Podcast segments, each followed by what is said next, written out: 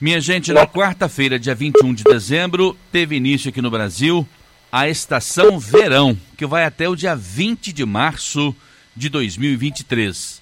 Teve início exatamente às 18 horas e 48 minutos da última quarta-feira, dia 21 de dezembro, a estação verão. E quais são as principais doenças que aparecem nesse período, nesta estação? Vamos saber do médico de família, direto da Unimed Pleno, Dr. Gerson Matede. Dr. Gerson, bem-vindo ao Jornal em Dia com a Notícia. Muito boa tarde para o senhor. Boa tarde, Sodré. Boa tarde aos ouvintes da Rádio Educadora e do Jornal em Dia com a Notícia. Como sempre, é um prazer estar aqui para a gente falar um pouquinho sobre saúde, em especial nessa época do ano tão aguardada por muitos, né, que é o verão, uma época, um período mais associado às férias, às viagens, a mais lazer, mais diversão.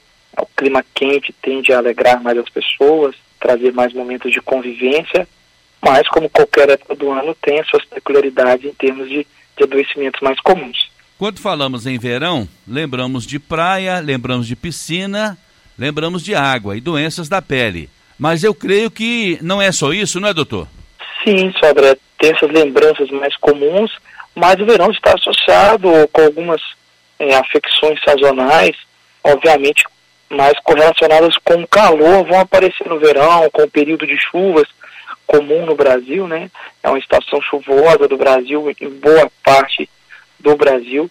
O verão é uma estação chuvosa, se tratando da nossa região sudeste, isso é muito comum. É, então, obviamente, doenças correlacionadas com a chuva devem ter um cuidado redobrado. Não estou falando aqui de acidentes, de traumas, né, de causas externas de, de problemas de saúde falando sim mais em adoecimentos correlacionados, por exemplo, com o aumento da proliferação do mosquito Aedes aegypti, transmissor da dengue, do chikungunya, da zika, né, do zika vírus, da febre amarela em algumas regiões. Então é importante a gente pensar nesse período de eliminar os focos de água parada, né, onde o inseto aí deposita os ovos para que ele se reproduza, temos que lembrar de usar o repelente durante o dia e o Aedes aegypti ele é de hábito mais vespertino, mais diurno, ele tende a picar mais no decorrer do dia né, e à tarde, então a gente tem que observar isso. Normalmente ele pica próximo aos locais do seu criador, né, até 300, 400 metros. Então, se está tendo casos em um determinado local, é ali naquela vizinhança do trabalho, da residência, que deve se eliminar os focos. Claro que a gente tem que cuidar dos focos de transmissão do Aedes aegypti, proliferação todo ano, né, todas as estações, mas essa é uma época que a gente lembra muito. E como você citou bem, Sodré, se é um período de mais acesso à piscina, praias, mais exposição solar em sítios, é importante lembrar do uso do filtro solar, né, principalmente no sol a partir das 10 horas e no pico de incidência de radiação ultravioleta, né, de meio-dia a uma, né, de 12 às 13 horas, 14 horas, a gente tem que usar um protetor solar se for usar piscina, se for usar a praia, passar a cada duas horas, né? Porque ele vai sair e é fundamental na prevenção de queimaduras, né? Da desidratação, da insolação, dessa exposição excessiva e, obviamente, a prevenção no futuro do câncer de pele. Então, as pessoas não podem esquecer do, do protetor solar, que é importante o ano inteiro na exposição solar, mas se torna mais importante ainda no verão, onde a incidência de raios ultravioleta é maior, consequentemente causando mais queimaduras, mais desidratação, mais insolação e aumentando a incidência de risco futuro do câncer de pele. Doutor Gerson, a desidratação é um problema também nessa dentro do contexto que nós estamos colocando aqui, doutor? Ah, sem dúvida. Talvez esteja aí em primeiro lugar nos problemas. A desidratação é a perda de líquido do corpo, né? E o nosso corpo aí tem uma porcentagem enorme dele é formada por água, né? No interior da célula, nos vasos sanguíneos, dentro dos órgãos, enfim. E a desidratação ela se caracteriza exatamente por essa redução do volume sanguíneo, do volume de líquido, desculpa, é, no corpo. Então, a pessoa vai desenvolver sede, sensação de boca seca, pele ressecada, sonolência, fadiga, cansaço, prostração, certo? É, e, e, junto com esse líquido perde-se sais minerais também, né? Em função da transpiração, é, ou quando tem situações mais extremas como vômito, diarreia, causados por algum tipo de intoxicação alimentar, alguma doença diarreica, alguma gastroenterite. E, obviamente, como que eu evito a desidratação? Aumentando a ingestão de líquido. Então, se no período do verão eu, eu transpiro mais E quais são as formas que a gente tem de perder água pelo corpo? Né? Uma é a transpiração, né? que faz a termorregulação do corpo, a gente transpira exatamente para manter a nossa temperatura adequada, em torno de 36,5 graus Celsius. A gente perde também através da respiração, né? O ar entra e sai acaba levando umidade do corpo através da urina a gente perde líquidos, né? E o corpo ele vai regular a perda ou não através da urina, diminuindo a produção de urina quando está desidratado. Nas fezes se perde muito pouco líquido, né? Um pouco mais é, irrisória a quantidade. Então as pessoas têm que ir pensando que se está transpirando mais no verão, tem que aumentar a ingestão de líquido, porque a desidratação pode ter consequências maiores aí para o organismo, né, atrapalhando o nosso sistema imunológico, a nossa condição neurológica, o nosso estado de vigília e pode trazer prejuízos à saúde. Doutor Gerson, por que, que as consequências e os prejuízos à saúde quando se trata de desidratação, eles são maiores nas crianças e nos idosos? Excelente pergunta, Sodré. As populações mais vulneráveis, né, as crianças e idosos. A criança ela tem um volume corporal menor, então ela tem um volume de líquido menor também no corpo, né? Tem órgãos menores, né, reservas menores, então, uma perda menor de líquido tem uma consequência mais drástica, porque é uma porcentagem maior proporcional ao tamanho do corpo dela. Então, a criança, além disso, ela tem facilidade para desidratar mais rápido e, além disso, ela tem mais dificuldade de expressar né, o que está sentindo e externar. Então, fica mais propícia a desidratar, vai ficar mais tempo no solo, não vai raciocinar se está bebendo ou não. Às vezes a criança esquece de beber ali, né, falta ela ali às vezes a noção de risco. Então, acaba que a consequência é maior. E nos idosos, pela saúde mais frágil, né? Os idosos já têm um volume menor também de líquido no corpo, a pelezinha mais ressecada, todo o contexto de redução do metabolismo do idoso.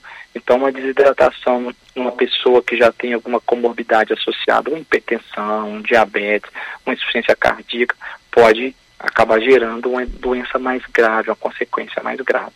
Micose na pele também está relacionada, doutor Gerson, a esta estação verão? Doenças dermatológicas, várias delas né, podem piorar no verão. A micose é uma delas, né, infecção por fungo na pele. Como o fungo ele gosta de calor, ele gosta de umidade, né? E aí acaba que as praias são mais úmidas, as piscinas são mais úmidas e o verão é mais quente vários outros locais públicos, né, uma sauna, por exemplo, enfim, é, ou praticando esporte, né, aumenta-se a sudorese, aumenta-se a umidade do corpo. Então aumenta a incidência, assim, de micoses na pele ou da onicomicose, a micose nas unhas, né. Então é importante manter uma higiene adequada, andar com um calçado adequado, evitar compartilhar toalhas, manter o corpo seco, né, se for possível, para evitar a proliferação dos fungos. Então é mais comum sim no período do verão.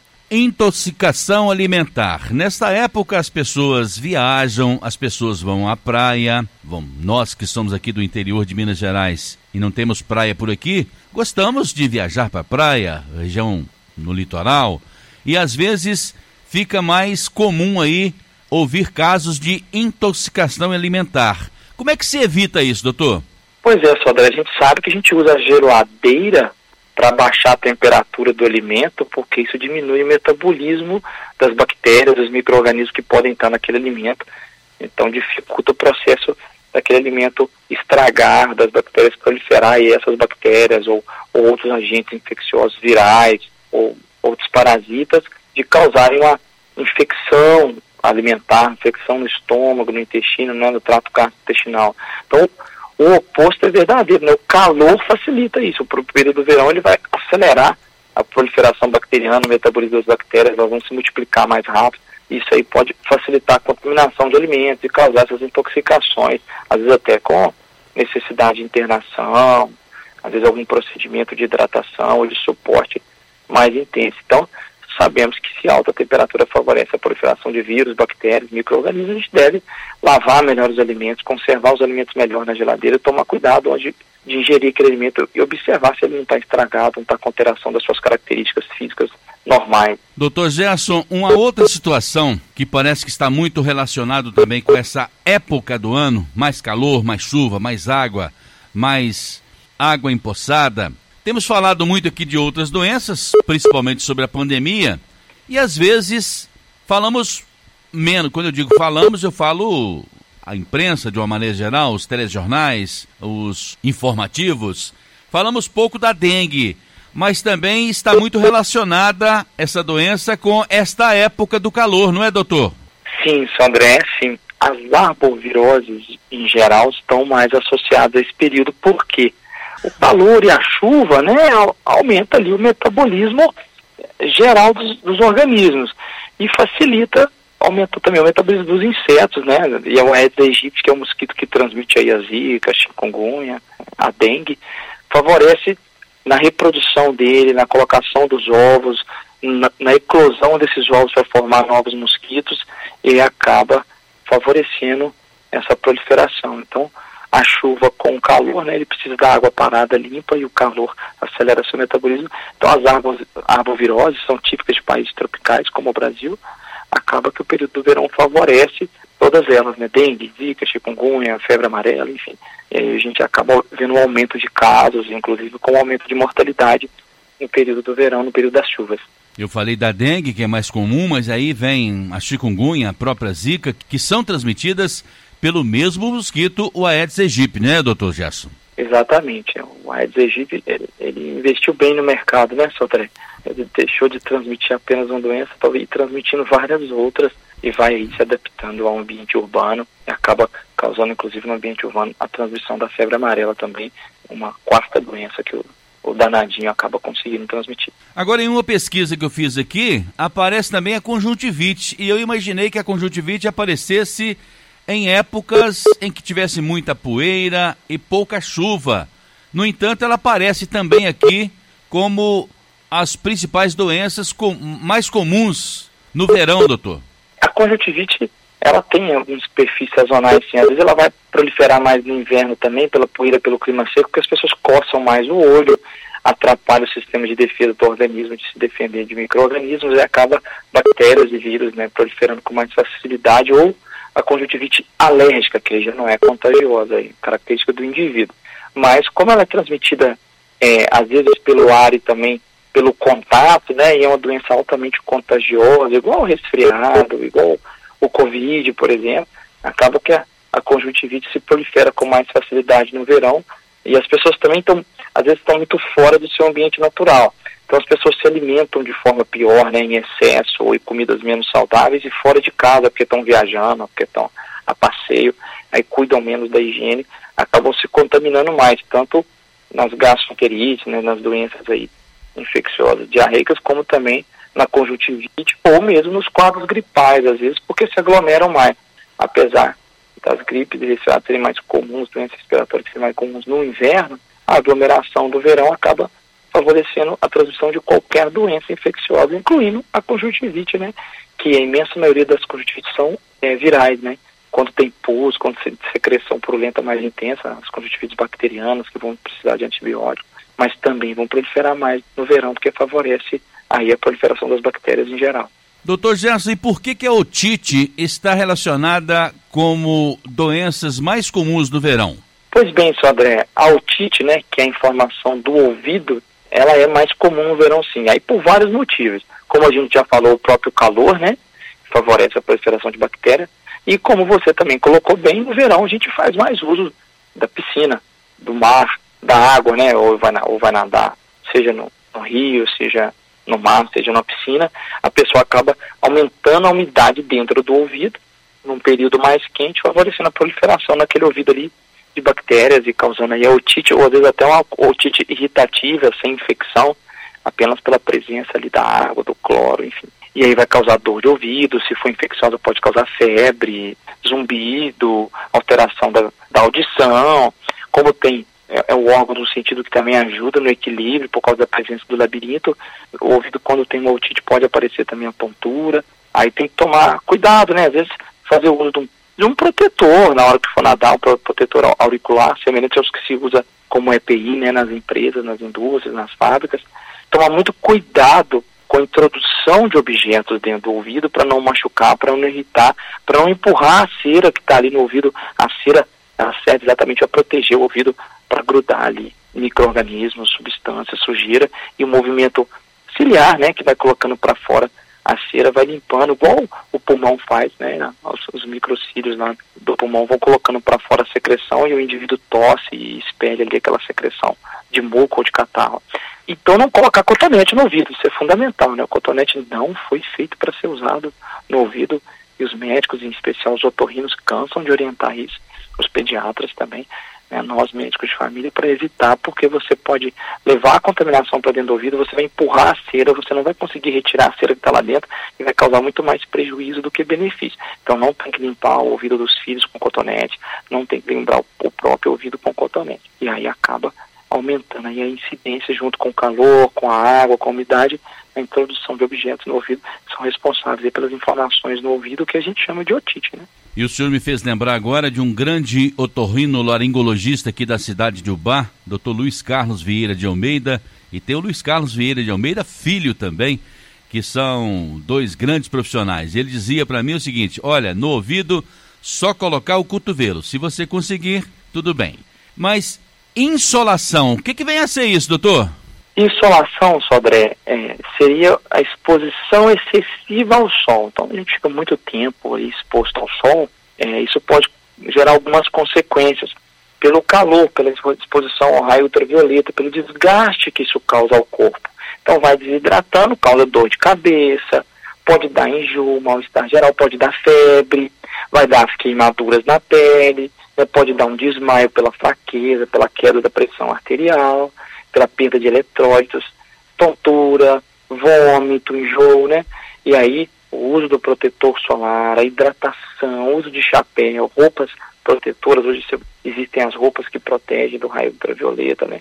É, boné, enfim, é, roupas mais leves para minimizar ao máximo a exposição ao sol, o excesso de suor, para que se evite a insolação, que nada mais é do que a exposição prolongada, excessiva ao sol e as consequências dessa exposição. Agora, o exercício mais interessante é buscar um meio termo, né? Buscar um equilíbrio, porque o sol faz muito bem para a vida da gente, não é, doutor? Sim, o, o sol ele melhora o nosso estado de espírito, ele melhora o nosso humor, ele vai ajudar a diminuir a ansiedade, ele está associado à sensação de qualidade de vida, de lazer, de prazer. O sol influencia no metabolismo da vitamina D, a produção da vitamina D, e aí com as suas funções no organismo, a vitamina D vai auxiliar no metabolismo do cálcio no organismo, vai auxiliar na maturação do sistema imunológico, então ele tem os seus benefícios. Porém, a diferença entre veneno e remédio é a dose, né, sobre aí ouvinte, o uso, a exposição excessiva do sol vai causar prejuízo, vai causar insolação, vai causar desidratação, falando numa situação aguda a curto prazo, e vai aumentar a incidência de câncer de pele, manchas, é, envelhecimento precoce, o forte envelhecimento da pele decorrente da exposição excessiva ao sol. Então a gente deve evitar sim o excesso de sol para que não cause esses problemas, mas ao mesmo tempo a gente sabe que o sol traz sim benefícios para a saúde e sensação de qualidade de vida. Falamos de viagens, falamos de praias, falamos de piscinas, falamos de férias, e aí vem uma cervejinha, vem uma bebidinha, e falamos também de desidratação. É importante intercalar entre uma bebida e outra uma garrafinha de água, né, doutor Gerson? Exatamente, Sodré. Entre uma bebida alcoólica e outra, ou entre um refrigerante e outro, fazer o possível para se hidratar com água, com suco natural, com chá, para que reponha para o corpo os líquidos que ele está perdendo. E aí tomar cuidado que é um período de lazer, aí acaba que se associa o lazer muito à ingestão de bebida alcoólica. E aproveitando esse gancho, Sandré, muitas vezes se usa na bebida alcoólica ou nos alimentos algumas, em especial frutas ou vegetais, que podem causar queimaduras que é a fitofotodermatose, esse nome chique, ocorre aí é, quando você tem um contato de uma determinada substância, em especial frutas cítricas, e se expõe ao sol. É, o limão é o mais famoso deles, né? Então a exposição solar com limão na pele vai causar queimadura, e queimaduras com bolhas, queimaduras de segundo grau, queimaduras que vão causar dor, né? E manchas importantes enegrecidas na pele. Então a gente tem que tomar cuidado, sempre lavar bastante a mão após o uso dessas substâncias. É, existem também o figo verde, a lima, algumas pessoas até a manga pode causar, tangerina, nabo, são aí plantas, né, vegetais que podem gerar fitofotodermatose e causar manchas na pele. Então sempre lavar bem a mão com água e sabão após o uso dessa substância, seja na bebida alcoólica ou seja no alimento. E outro ponto importante, sobre, né, a pessoa quando ingere mais bebida alcoólica, né, quando deixa de beber líquido, que você lembrou muito bem que deve se hidratar bem no verão, acaba aumentando a incidência de infecção urinária, a presença normal de micro-organismos no trato urinário. E aí uma das causas está exatamente pela desidratação. Ele vai dar ardência, dor urinar, né, que a gente chama de algúria, vai ter a polaciúria, que é o aumento da frequência urinária, aquela urgência urinária com dor, enfim, causar aumento do odor, né, alteração da coloração sangue, na, na urina. Então, a hidratação ajuda muito nesse aspecto. E um outro questionamento comum de consultório, né, uma coisa que acontece muito, ou seja, é mais comum nas criancinhas pequenininhas, em especial nos recém-nascidos, é o termo que brotoeja, que é aquela erupção cutânea, pequenas lesões, né, pápulas que aparecem na pele, às vezes vermelhas, às vezes clarinhas, e estão muito associadas ao calor, porque às vezes se cobre demais as crianças no verão e elas também sentem calor, elas têm o corpinho com bastante tecido adiposo para protegê-las. Se a gente pega uma criança e sente que ela está quente no nosso corpo, provavelmente ela está sentindo calor junto com a gente.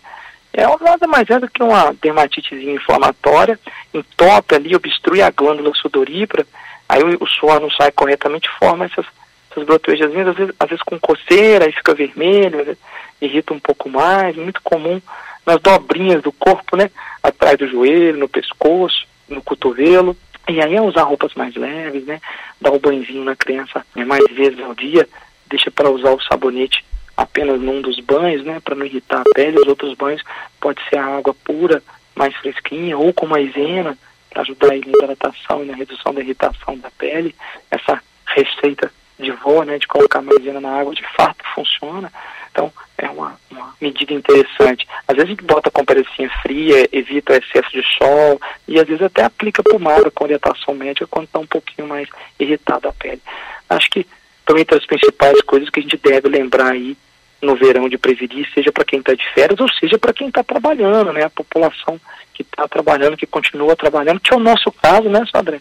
Estamos aqui trabalhando e vamos seguir trabalhando no período do verão, é importante que a gente lembre que para quem está trabalhando também existe o, o, aumento do risco dessas afecções, dessas doenças mais comuns no período de calor e de chuvas, que é o período do verão. Direto da Unimed Pleno, eu conversei aqui no Jornal Antigo Notícia, naquele nosso quadro Saúde no Ar, com o médico de família Dr. Gerson Matede, que atende também aqui no Solar 13 de maio, na sala 601, do sexto andar. E o telefone é o 3531 5844. É o telefone de lá que você liga e marca a sua consulta com o Dr. Gerson Matede.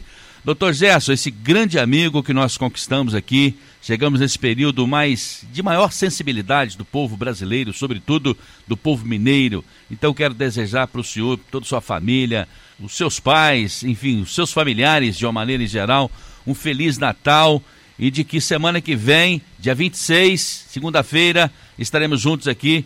E no dia 31, no, no último dia do ano, temos mais um encontro aqui com o nosso Saúde no Ar. Tá combinado assim, doutor Gerson? Tá combinado sim, Ritz, eu que agradeço as suas felicitações e os seus votos e desejo mesmo para todos os ouvintes e para você, para todos que compõem a Rádio Educadora e para todos os seus familiares, para que a gente possa finalizar o ano com muita coisa boa, com muita saúde, com muita alegria e iniciar o, o próximo ano aí com esperança, com, com determinação, com muito trabalho e com bastante retorno daquilo que a gente investir para nos dar felicidade, saúde e sensação de bem-estar.